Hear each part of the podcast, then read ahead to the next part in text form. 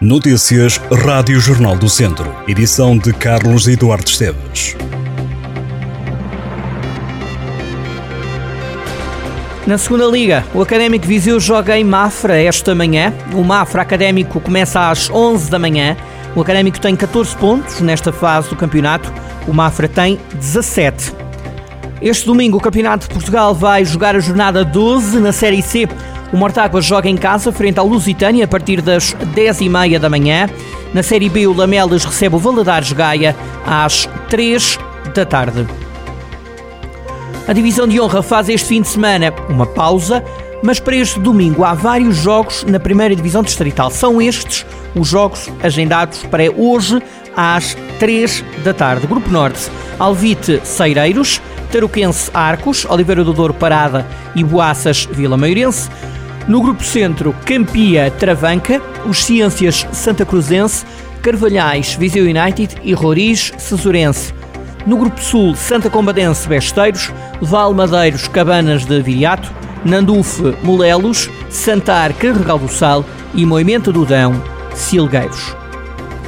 As ruas de Viseu vão ser invadidas pelo colorido dos fatos de Pai Natal, vestidos pelos participantes numa corrida solidária que este ano vai beneficiar a Associação Portuguesa de Pais e Amigos do Cidadão Deficiente Mental. A oitava edição do Viseu Christmas Run vai realizar-se a 17 de dezembro, revertendo o valor angariado para a PPA-CDM. No ano passado, mil pessoas correram ou caminharam no evento solidário. A corrida terá um caráter competitivo, já a caminhada vai permitir o envolvimento de toda a população, independentemente da condição física. A corrida terá 10 km, a caminhada 5. O arranque está marcado para as 10h30 da manhã no Largo do Rocio, em Viseu. No mesmo dia, realiza-se a edição 61 do Grande Prémio Internacional Cidade de Viseu, que é a prova pedestre mais antiga do país, prova que contará com a inscrição de 200 atletas. Até o dia 7 de janeiro, o Parque Urbano da Vila de Oliveira de Frades acolhe as festividades de Natal do Conselho, com uma Casa do Pai Natal, um mercadinho de Natal e uma zona infantil. Pelo Parque Urbano de Oliveira de Frades vão passar diversos artistas locais, nomeadamente nas tardes do fim de semana, espetáculos de magia, animação de rua, teatro e música. No dia 7 de janeiro, as festividades da época natalícia terminam com o 14º Encontro de Cantares de Janeiras, com um concerto no Parque Urbano, agendado para as 4 da tarde. Em Sátão, a Casa da Cultura acolhe a partir deste domingo uma exposição de arte sacra. A mostra vai continuar aberta ao público até o dia 10 de março. Sob a coordenação do Departamento dos Bens Culturais da Diocese de Viseu e em parceria com as paróquias de Mioma e Sátão, a mostra do património religioso intitula-se Presenças de Eternidade, a arte nas paróquias de Mioma e Sátão. A exposição quer preservar, valorizar e dinamizar o património religioso no Conselho de Sátão, divulgar e atrair novos públicos ao Sátão, enriquecendo a oferta cultural, promover a educação para o património de diferentes públicos.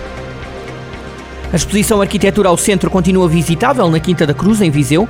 A mostra é organizada pela Delegação Regional do Centro da Ordem dos Arquitetos e apresenta obras localizadas em 16 municípios da Zona Centro, propondo um olhar direcionado para este território através da arquitetura que nele se produz entre os anos de 2020 e 2022. Com a exposição quer dar-se voz aos arquitetos e criar um espaço único de reflexão e expressão para a arquitetura na região Centro uma exposição que pode ser visitada até 16 de dezembro.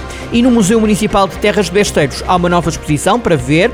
O Museu Municipal Terras Besteiros, que está em Tondela, chama-se Os Presépios do Padre Manuel Rocha, sacerdote que foi pároco em Tondela. O padre morreu em 2020, tinha 59 anos. São quase 20 os presépios que vão estar em mostra.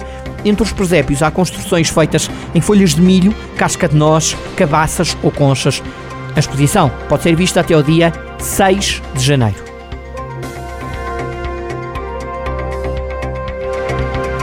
Estas e outras notícias em jornaldocentro.pt